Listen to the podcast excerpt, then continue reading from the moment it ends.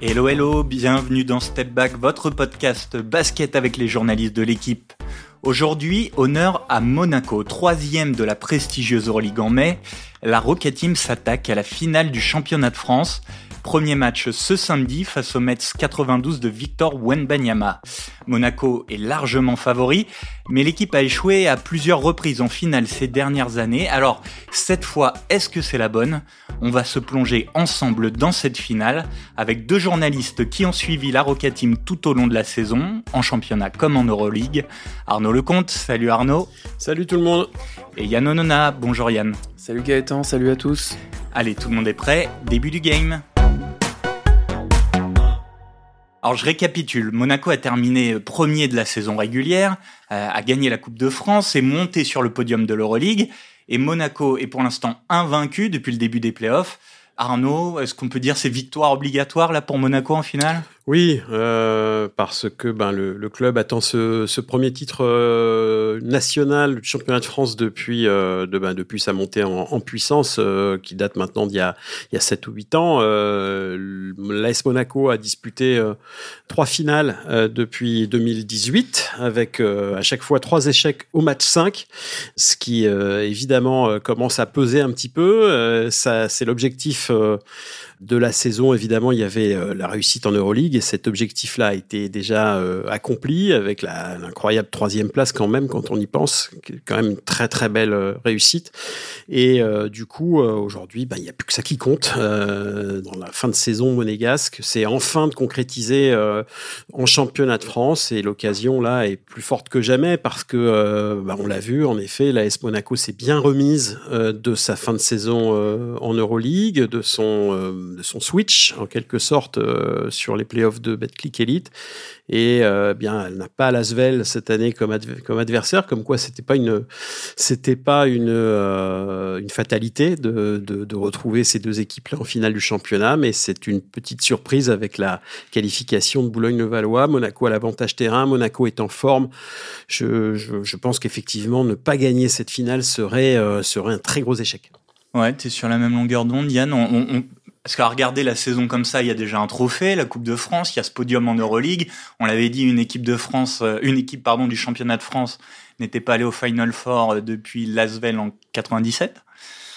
Donc on a l'impression que la saison est réussie quelque part un peu, mais elle le sera pas tant qu'il n'y aura pas ce titre national. Non, elle le sera pas. Et d'ailleurs, euh, en fait, on s'en est aperçu juste après la troisième place en Euroleague, qui, comme le disait Arnaud, est une performance, et comme tu le disais, exceptionnelle. Et pourtant, malgré tout, euh, des rumeurs ont commencé à poindre du côté de, du Rocher sur l'avenir de Sacha Obradovic. Donc, euh, quelque part, quelque part, le coach de Monaco, qui a emmené Monaco à la troisième place en Europe, joue peut-être son avenir. Il est sous contrat, mais le moindre relâchement pourrait lui coûter sa place l'année prochaine. Et même une victoire, on peut imaginer qu'il y aurait quand même une réflexion du côté du rocher. Voilà, on peut en discuter, est-ce que c'est une bonne réflexion ou pas, mais en tout cas, ça existe. Donc il y a une pression, et en plus, euh, Sacha Obradovic a perdu euh, deux de ses finales euh, contre l'Asvel. Il était coach à chaque fois. À chaque fois, il avait repris d'ailleurs l'équipe en cours et avait, en avait fait voilà, une équipe capable d'aller en finale et de se, battre pour la dernière place. Mais donc, très clairement, Monaco a, a un gros enjeu sur cette finale. Et le sérieux dont parlait Arnaud, on l'a vu en playoff, puisque l'année dernière, il y avait eu des hésitations. Ils ont failli passer à la trappe dès les quarts de finale. Cette année, ils n'ont joué que 5 matchs avant la finale. L'année dernière, ils en avaient joué 7. On, l'a dit, euh, il, y a eu, des défaites en finale ces dernières années. En quoi cette équipe, elle est différente Qu'est-ce qu'elle a euh, comme garantie supplémentaire par rapport aux, précédentes? On peut dire, euh, là, c'est quand même du solide, ça va le faire. Ben oui, exactement. Euh, c'est une équipe euh, sur le plan euh, de l'effectif pur, sur le papier, brillantissime, peut-être la plus forte. J'imagine qu'on verra en fonction du, du, résultat, bien sûr, de la finale, mais peut-être déjà la, la, cataloguer comme la plus forte de l'histoire du basket français, tout simplement. Donc, euh, il y a un effectif euh, princier, on le sait. Il y a, euh, c'est une équipe qui a eu cette chance incroyable cette année. Je sais pas si c'est de la chance ou du savoir-faire, probablement un peu des deux, mais de jouer 85 matchs, puisque c'est aujourd'hui le, le, voilà, le nombre de matchs qu'elle a, qu'elle a joué depuis le début, début de la saison, depuis fin septembre, c'est considérable. C'est, même délirant quand on y pense. Et quasiment une, enfin, c'est déjà trois, trois matchs de plus qu'une saison régulière NBA. Et au bout de 85 matchs, elle a eu très, très, très peu de soucis physiques, de blessures. Il y a eu un accident avec Jordan Lloyd au mois de décembre, puisqu'il s'était fracturé le nez, rappelez-vous. Il y a eu quelques petits soucis à droite à gauche, euh, mais vraiment très mineurs quand on les compare à d'autres équipes qui ont joué le même nombre de matchs, qui ont eu un programme tout aussi chargé cette année en Europe. C'est assez incroyable qu'elle soit passée euh, sous, les gouttes. Donc elle, arrive en, en finale avec toutes ses forces à un bémol près. C'est qu'on sait que en championnat de France, elle ne peut pas utiliser tous ces joueurs étrangers. Il y a une, une, limite de nombre. Donc il y a deux joueurs étrangers qui sont systématiquement euh, indisponibles pour le coach euh, avant les matchs du, championnat. Hein. D'un match à l'autre, ça peut évoluer. Hein. C'est pas euh, pas parce qu'on enlève deux joueurs en, début du, au début d'une série que c'est c'est sur toute la série. Mais donc il peut switcher d'un match à l'autre en fonction de ses propres choix, probablement tactiques le plus souvent. Donc voilà, elle, elle, arrive quand même avec toutes ses forces. Elle a fait une, je dirais même une belle démonstration de force lors du, de, la, de la série demi-finale euh, où elle a balayé euh, Bourg-en-Bresse. Trois victoires à zéro euh, et, tout le monde s'accorde à dire, et moi pour avoir été présent au, match 3 à Bourg-en-Bresse samedi, j'ai été extrêmement favorablement impressionné, on va dire, par la par l'engagement, par la volonté, la détermination de cette équipe de finir en trois matchs et d'aller chercher euh, clairement euh, ce titre. Euh, ils sont vraiment totalement focus, comme on dit. Et si je peux ajouter, dans, dans, l'effectif, tout simplement, bah, tu demandais s'ils avaient des armes en plus. Ils ont juste pris le, le MVP de la dernière finale, Eli Okobo, qui est celui qui les avait un peu assassinés lors du dernier match de la finale. Pas lui tout seul, mais avec Lasvel. Donc il y a ça. Ils ont ajouté Jordan Lloyd, qui est juste un joueur capable de de, de, crucifier le Maccabi Tel Aviv euh, là-bas sur, sur quelques actions euh, et à domicile aussi. Euh, et, et, vous remarquerez que Mike James, qui est la superstar de l'équipe, n'a pas une seule fois été meilleur marqueur en playoff pour l'instant. Ce qui veut dire qu'ils sont invaincus avec leur star offensive qui n'a pas besoin de, de, mettre 20 points, 25 points, mais par contre, qui donne 9 passes lors du dernier match. Le MVP des individuels pour l'instant des playoffs côté monégasque, je pense que c'est euh, Donatas Motier-Younas qui est pas sur la saison qui est, qui est, loin d'être le, la star offensive numéro un. Donc euh, aujourd'hui, euh, c'est lui qui euh, bah, vraiment est le plus régulier, le, le, plus stable dans, dans les productions d'un match à l'autre, à la fois en attaque et j'ai envie de dire aussi en défense. D'ailleurs, bon, on en parlera peut-être un peu plus tard, mais, mais la, la, la, la vraie, le, vrai bonus, entre guillemets, de, de ce Monaco de playoff, c'est leur stabilité et leur dureté défensive. Mais justement, parlons-en euh, de, de, de, la défense de l'opposition, peut-être à venir avec les Mets 92. Cette année, il y a eu trois, trois fois une opposition Monaco-Boulogne-Levallois, trois fois euh, Monaco est, est, sorti vainqueur. Est-ce que Monaco a un avantage sur cette équipe ou est-ce que tout est remis à zéro, Yann, avec cette finale? Euh, Moi, je pense que c'est la pire statistique possible pour Monaco, honnêtement. À mon avis, c'est pas un bon signe en fait. C'est très difficile de s'imposer euh, au niveau professionnel. Les différences entre les équipes sont quand même euh, voilà, sont quand même assez, euh, pas limitées. Mon Monaco a un avantage sur certains aspects, effectifs, budget, mais, mais ça reste des professionnels qui connaissent leur sport, qui connaissent leurs points forts, leurs points faibles. Et en fait, Boulogne-le-Valois arrive escorté d'une aura un peu nationale, c'est-à-dire que on aura beau faire, ils, vont jouer à Roland Garros, ils vont être soutenus. C'est probablement Boulogne-le-Valois qui aura euh, la faveur euh, du public parce qu'il y a évidemment euh, Victor Wembanyama au centre du jeu, le sélectionneur de l'équipe de France. Pour beaucoup de raisons, ils viennent de, de battre le l'Asvel, champion de titre, triple tenant du titre. Donc pour beaucoup de raisons, il va y avoir quelque chose de je pense, d'irrationnel qui peut s'installer autour de cette équipe. C'est-à-dire que si Boulogne arrive à créer la surprise lors d'un des premiers matchs à Monaco, ce qui peut tout à fait arriver hein, sur un, sur, euh, je sais pas, un petit relâchement mental, euh, sur un petit doute euh, qui viendrait justement de ces défaites, de la, c'est, voilà, c'est possible, C'est possible. Et donc cette stat, moi je pense pas que ça serve Monaco. Ça donne une indication un peu objective, mais en réalité, euh, c'est un nouveau, une nouvelle série qui commence. Et c'est l'inverse. C'était l'inverse pour Bourg. Bourg les avait battus deux fois, euh, avait battu deux fois Monaco. Ils se sont fait balayer en demi-finale. Oui, après dans un contexte euh, complètement différent. C'est pour ça que c'est ces, ces résultats acquis tout au long de la saison, il faut, il faut pas les prendre au premier degré. clairement, Boulogne-le-Valois, bon, c'est une équipe, on sait qui a beaucoup évolué cette saison dans avec des des différences de, compétitivité euh, entre entre la fin de enfin de la fin d'année 2022, le début d'année 2023, la blessure, puis le départ euh, de Tremont Waters. C'est une équipe qui a un visage aujourd'hui différent, qui n'est plus la même qu'au mois de décembre ni, ni qu'au mois de mars même. Donc il y a vraiment, euh, je crois qu'il faut pas s'attacher à ces à ces références là. Qui c'est vrai, on aurait eu le Monaco Asvel en finale. On sait que Monaco les a battus cinq fois cette année. L'Asvel, bon, est-ce que ça pèse beaucoup à l'attaque d'une série finale, honnêtement, je crois pas. Et je pense pas que les joueurs de Levallois, par exemple, sont déstabilisés par le fait qu'ils ont été battus trois fois par Monaco cette année. Je suis pas sûr non plus que les Monégas se grisent en se disant oui, on va, on va, on va se friser parce que on les a battus trois fois. Je crois que les compteurs sont, en, comme on dit, remis à zéro. Après, il y a la forme du moment, il y a, il y a l'approche euh, psychologique d'une finale. Il y a, il y a plein d'éléments à prendre en compte. Donc euh, voilà, je pense, je pense pas qu'il faut s'attacher à ces, à ces statistiques là.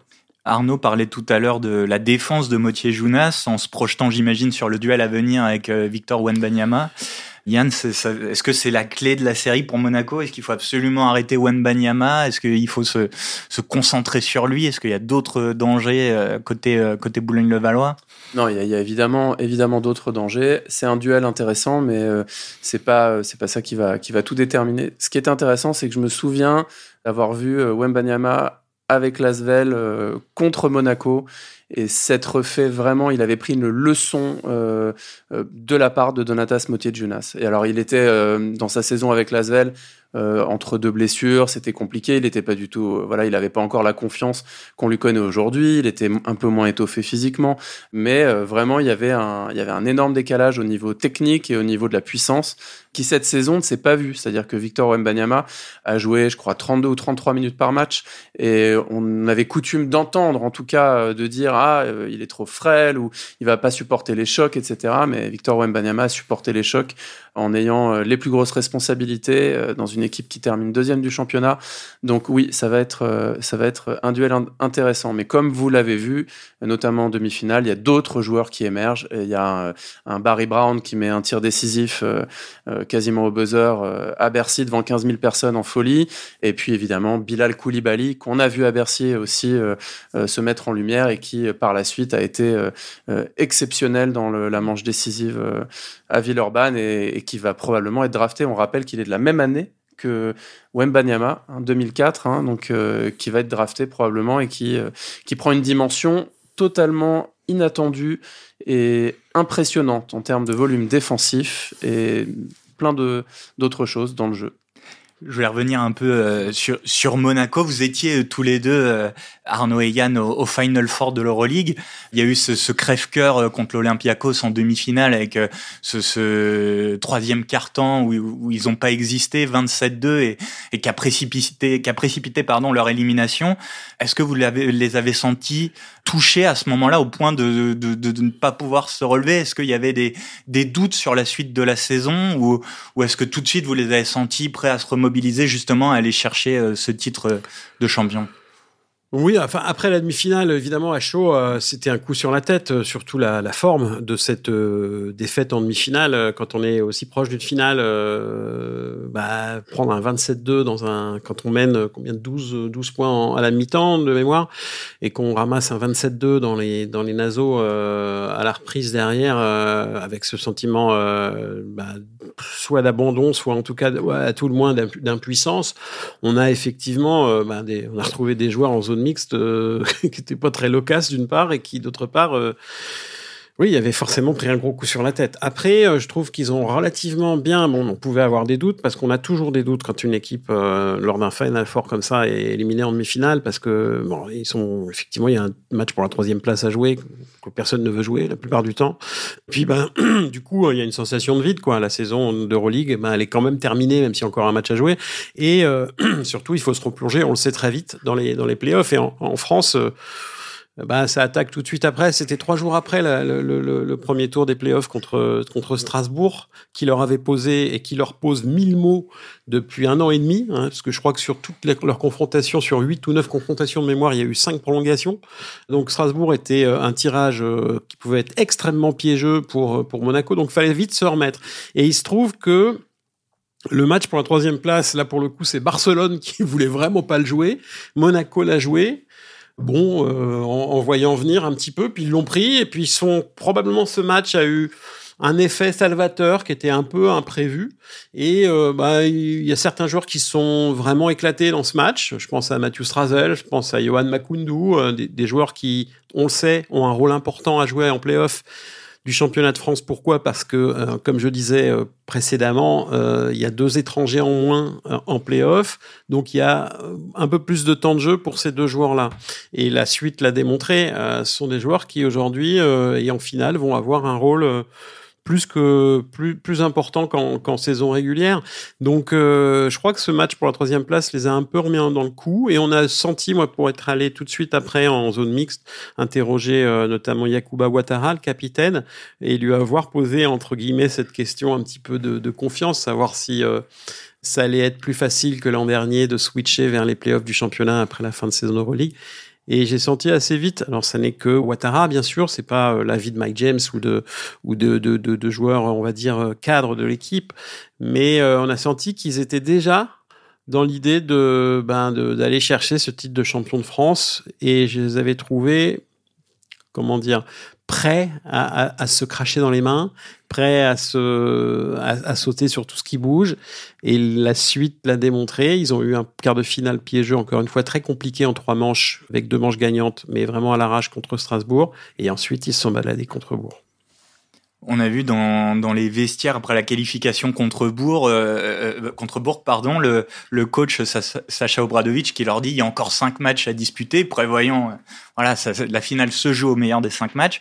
Et les joueurs lui ont répondu non en trois, en trois symbole de cette envie de, de régler vite les choses. Euh, ça, ça, ça, montre ce que tu disais tout à l'heure, euh, Arnaud. Tu penses le cette envie, cette implication supérieure par rapport aux autres années. Ouais, je crois qu'il y a vraiment un truc qui, qui est différent cette année. Euh, bon, je pense que c'est un petit peu la résultante d'une d'une saison qui a été très longue, bien sûr, mais où je crois qu'il y a eu une ambiance autour de l'équipe il y a eu des événements qui sont produits. On se souvient de la suspension de Mike James, de la manière au mois de mars, dont l'équipe s'est soudée pour aller chercher euh, quasiment sa qualification à ce moment-là pour les playoffs, euh, la valider, puis ensuite aller chercher l'avantage du terrain, puis ensuite en Euroleague, en Euroleague, oui, mm. pardon, et, et, ensuite aller jusque euh, jusqu'au Final Four en, au bout d'une série folle aussi contre le Maccabi en cinq manches. Enfin bref, il y a eu vraiment un, un parcours du combattant que les monégasques euh, ont passé euh, avec une forme de ouais de de, de,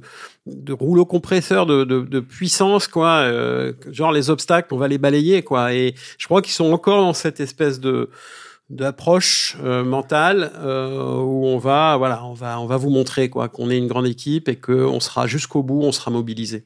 Est-ce que au-delà des joueurs, Yann, le, le curseur, euh, l'importance du titre a été, le curseur a été aussi augmenté du côté de l'entraîneur, des dirigeants, ou je sais pas, ces dernières années, moi, il y avait eu le titre en Eurocoupe. Euh, euh on avait l'impression que c'était plutôt l'Euroleague le, premier objectif. Est-ce que là, on a insisté un peu plus en interne sur euh, la nécessité d'aller chercher ce, ce, titre de champion pour valider quelque chose? Je, je, pense que l'Euroleague, euh, pour être tout à fait honnête, reste la priorité absolue du management de, de, Monaco. Ils sont dans une logique de s'installer, de, de, pouvoir jouer au plus haut niveau. Et ça, c'est pas que le championnat de France. Je pense que la priorité, c'est euh, euh l'Euroleague. Donc euh, évidemment qu'il faut remporter le titre de champion pour, euh, pour sanctionner cette évolution, consacrer cette évolution depuis 10 ans, depuis la National 2, National 3 au, plus haut niveau européen, mais par un, vrai titre. Mais, mais l'ambition, c'est d'obtenir une licence de membre permanent de l'Euroleague. Et c'est pas un hasard si Fedcom, qui est l'un des partenaires majeurs de Monaco, est aussi devenu partenaire de, de l'Euroleague. Si euh, derrière Fedcom Media, on a Squeak qui diffuse aujourd'hui l'Euroleague, tout ça, ça montre un investissement euh, de Monaco, hein, pas, selon différentes entités et différentes modalités, pour avoir de l'influence dans, le basket européen, dans la diffusion, dans, en étant partenaire de l'Euroleague elle-même. Donc c'est ça leur priorité. Ils vont même, ils essayent de valider la construction d'une nouvelle salle. Donc là, leur obsession, c'est de surtout ne pas retomber en Eurocoupe, parce qu'aujourd'hui, ils ne font que bénéficier de leurs résultats sportifs d'année en année pour l'instant. En faisant les playoffs, ils ont le droit de, de se relancer. Et tant que les clubs russes ne reviennent pas aux affaires, c'est plus facile de les, de les maintenir euh, dans la compétition.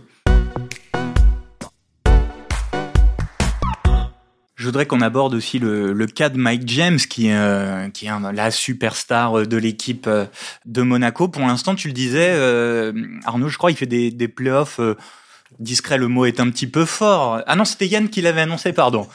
Euh, donc des playoffs plutôt euh, discret, le mot est un peu fort. En tout cas, c'est Donatas Mochezunas, le, le, meilleur scoreur. Euh, Eli Okobo marque aussi un peu plus de points que que Mike James. Qu'est-ce que qu'est-ce qu'on peut attendre de lui en finale Est-ce que ça doit pas être son moment?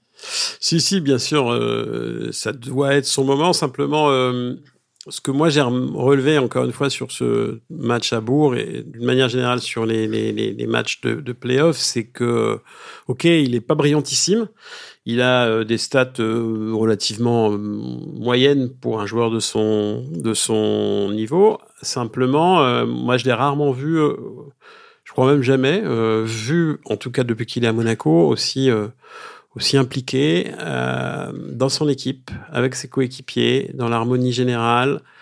Et sur le terrain, il est pour l'instant totalement irréprochable sur le plan, de, encore une fois, de l'engagement, de la défense. Euh, je l'ai vu euh, piquer des sprints euh, pour se replier, qui était assez étonnant parce que c'est pas forcément sa comment dire sa, qualité première. Il est il est aux interceptions, il est euh, alors encore une fois les chiffres sont pas en effet très spectaculaires. Il doit être il doit être à 13 points de moyenne, il doit être à 20 20% à 3 points. Les chiffres offensifs sont pas terribles. Simplement regardez la colonne de chiffres plus moins, c'est lui qui est de très loin le meilleur des monégasques. La, colonne de chiffres plus moins, ça veut dire euh, sur le temps passé sur le terrain c'est le joueur qui, euh, enfin, c'est l'écart que, que, que, au score euh, avec ce joueur. Et tant qu'il est sur le terrain. Et en l'occurrence, euh, Mike James, je crois que ça doit être du plus 13 sur les playoffs. Et je crois qu'il n'y a pas photo. je, je crois pas qu'il y ait, je crois pas qu'il y ait un joueur qui s'approche de ça dans l'effectif monégasque. Donc ça veut bien dire que sur le terrain, dès qu'il est, dès qu'il est sur, à la fois en défense et en attaque, il est, il est très performant, forcément. Lui parmi d'autres. Hein. Mais euh, je pense que c'est assez révélateur. Il est à 6 passes de moyenne. Là aussi, c'est un peu au-dessus de sa moyenne de saison régulière, pas énormément, mais un petit peu il est vraiment dans l'idée de partager, de euh, et pas forcément de faire la décision lui tout seul. Il sait cette année, il a, eu, euh, il a eu six mois, huit mois pour le pour le pour le voir qu'il il y a pas, a pas que lui comme l'année dernière, c'était quand même essentiellement lui avec un peu de Dwayne Bacon. Cette année, il y a Eli Okobo, Jordan Lloyd qui euh, sont et, donc Motier Jonas depuis le début des playoffs, qui partagent avec qui peut, bah, sur lequel il peut compter pour pour mettre les paniers qui, qui font mal au, au bon moment. Voilà.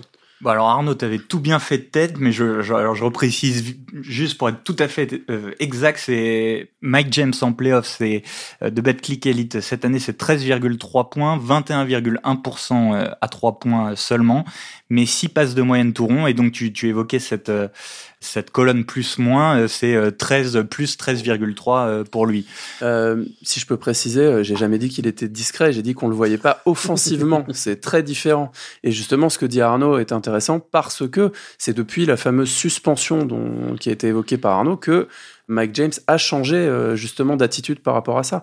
Il a arrêté de, de, de en tout cas dans l'impression qu'il nous laisse visuellement, de phagocyter le jeu, notamment dans les fins de rencontre, de, vouloir absolument prendre des tirs trop difficiles. Sa maladresse à trois points, moi j'ai observé pendant le, quart de finale contre le Maccabi Tel Aviv, c'était pas souvent des mauvais tirs en fait, c'était des tirs qu'il est capable de mettre, qu'il prend habituellement, qu'il inscrit. Enfin, je veux dire, c'est c'est tout dans dans le choix des tirs et dans le choix de ce qu'il fait. Et c'est vrai qu'à la fin, il a accepté assez euh, facilement, plus facilement que par le passé, de laisser euh, le leadership. D'ailleurs, lui-même euh, l'exprime, l'exprimait quand on a pu lui en parler un peu pendant, pendant les playoffs de d'Euroleague, où il disait, voilà, aujourd'hui, on a été renforcé, on est plus fort, notamment avec Jordan Lloyd, avec Ellie, et, il, il exprimait qu'en fait, il pouvait décider, lui, quand il appuyait sur le bouton. Comme quand, pendant deux matchs euh, des quarts de finale contre le Maccabi, bah, tout à coup, il met 18 points une fois et 21 points juste dans une mi-temps d'un match. Et ça, c'est lui-même qui, qui, en parlait. Mais globalement, euh, c'est ça que ça veut dire. Et moi, quand je disais ça, ça voulait dire qu'il va être encore d'autant plus dangereux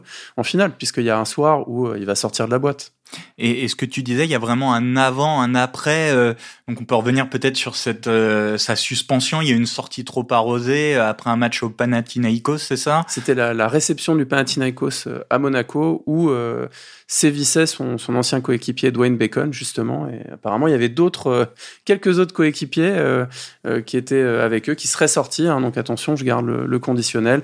suite à quoi il avait une petite blessure au doigt mais qui a aussi servi à, au, en tout cas au club pour lui dire non non tu, tu ne feras pas le voyage à Vitoria. C'était euh, c'était en trop. Et donc c'était un geste fort du club de suspendre le joueur qui, qui est payé je vous rappelle euh, plus de 2 millions euh, par saison pour montrer que, que le club et l'équipe devaient passer avant avant l'individu. Et, donc ça a donné lieu à deux semaines où, le, où les, les, les autres joueurs de l'équipe ont élevé leur niveau, se sont soudés et ont gagné sept matchs d'affilée, je crois, sans lui, au cœur d'une série de dix victoires de suite. Euh, et c'est après ça, euh, donc Mike James serait allé, euh, serait allé donc. Euh, c'était une information d'Arnaud Lecomte, serait allé en Italie rencontrer le président Fedorichev, le président de Monaco. Et suite à cette rencontre, il y aurait eu une évolution de, de son approche, dans sa réintégration, de sa manière de jouer, qu'on a en tout cas tous observés sur le terrain. Et Mike James, on lui avait posé la question, il nous avait dit non, non, non, rien n'a changé, euh, c'est pareil, je suis pareil qu'avant. Mais sauf que quand on pose la question à tous ses coéquipiers, en fait, tous immanquablement vous disent non, non, il y a eu un avant et un après. Et vous l'aviez euh, interrogé aussi au, moment du Final Four euh, de l'Euroleague sur sa volonté un peu de marquer l'histoire, de devenir un joueur euh, qui compte encore plus au-delà de ses talents de scoreur. Et il vous répondait que ça passait par gagner des titres, par gagner l'Euroleague. Est-ce que le championnat de France, ça ça compte aussi dans son dans son esprit? Peut-être pas au même niveau. Non, c'est évident que euh, je crois qu'aujourd'hui, il est arrivé à un stade de sa carrière, il a 31, je crois, 32, et euh, 32 ans. Et je pense qu'il est arrivé au, comment dire, à un stade où, en effet, euh, ce qui lui importe, c'est l'Euroleague avant tout. C'est il est considéré comme une figure euh, majeure, euh, centrale de l'Euroleague depuis maintenant 7-8 ans. Ne pas euh, n'avoir joué que deux Final Four et pour l'instant euh, toujours pas de finale, c'est que l'accomplissement euh, collectif est pas encore euh, réalisé. Donc il a effectivement un beau palmarès entre guillemets individuel. Il a la reconnaissance. il est considéré comme l'attaquant, voire le joueur numéro un d'Euroleague avec quelques autres depuis plusieurs années. Donc effectivement, maintenant, il faut essayer de, bah, de graver ça dans le marbre avec un titre. Voilà. Alors, va-t-il, va-t-il poursuivre euh, sa carrière à Monaco? on peut imaginer que c'est bien parti pour, euh, mais on ne sait jamais hein, avec ces, ces joueurs-là. Euh, gagner un titre de champion de France, je pense que ce serait d'abord et avant tout un bon retour euh, pour le club, euh, voilà, de sa part, parce que le joueur est choyé quand même à Monaco. Hein, il a un contrat mirifique, il a, il a, on va dire un, un état quasiment petit État, bien sûr, mais un État à ses pieds. Je pense que ce serait de sa part un bon retour à, pour, ses, employeurs et pour ce club. Après, de là, ce qu'il fasse l'ambition de sa carrière de gagner le championnat de France, je suis pas sûr. Mais bon, un titre est un titre, un titre de champion national, un titre de champion de France aujourd'hui, ça a une, une, petite valeur quand même sur le marché euh, à l'échelle européenne, euh, davantage qu'il y a dix ans peut-être, parce qu'on a des deux équipes d'Euroleague aujourd'hui, hein, du, du, championnat de France, il y a de bons résultats dans les coupes d'Europe, donc là, la Ligue française est considérée aujourd'hui comme une des cinq, on va dire, meilleures ligues européennes, à peu de choses près. Donc, euh, être champion de cette ligue-là, euh, c'est quand même pas rien euh, quand on est joueur de, de, de, on va joueur, joueur, joueur d'Euroleague, enfin joueur de européen dans son cas. Donc voilà, mais, mais en effet, c'est pas non plus le but de sa carrière, je te, je te confirme. Eh bien merci, on va suivre ces finales LNB, donc au meilleur des cinq manches, c'est à partir de, de samedi soir, premier match euh, sur le Rocher à Monaco, les deux premiers matchs à Monaco avant... Euh, le match 3, le match Roland, 3 Garros. Roland Garros. Gaëtan, tu y seras bah, Tu viens avec tes raquettes euh, Et le match 5, si match 5 il y a, sera donc à Monaco. Merci messieurs pour pour votre participation. Merci à vous qui nous écoutez. Merci à Mathis Rouanet et Roland Richard pour la réalisation de ce podcast. À très bientôt. Ciao.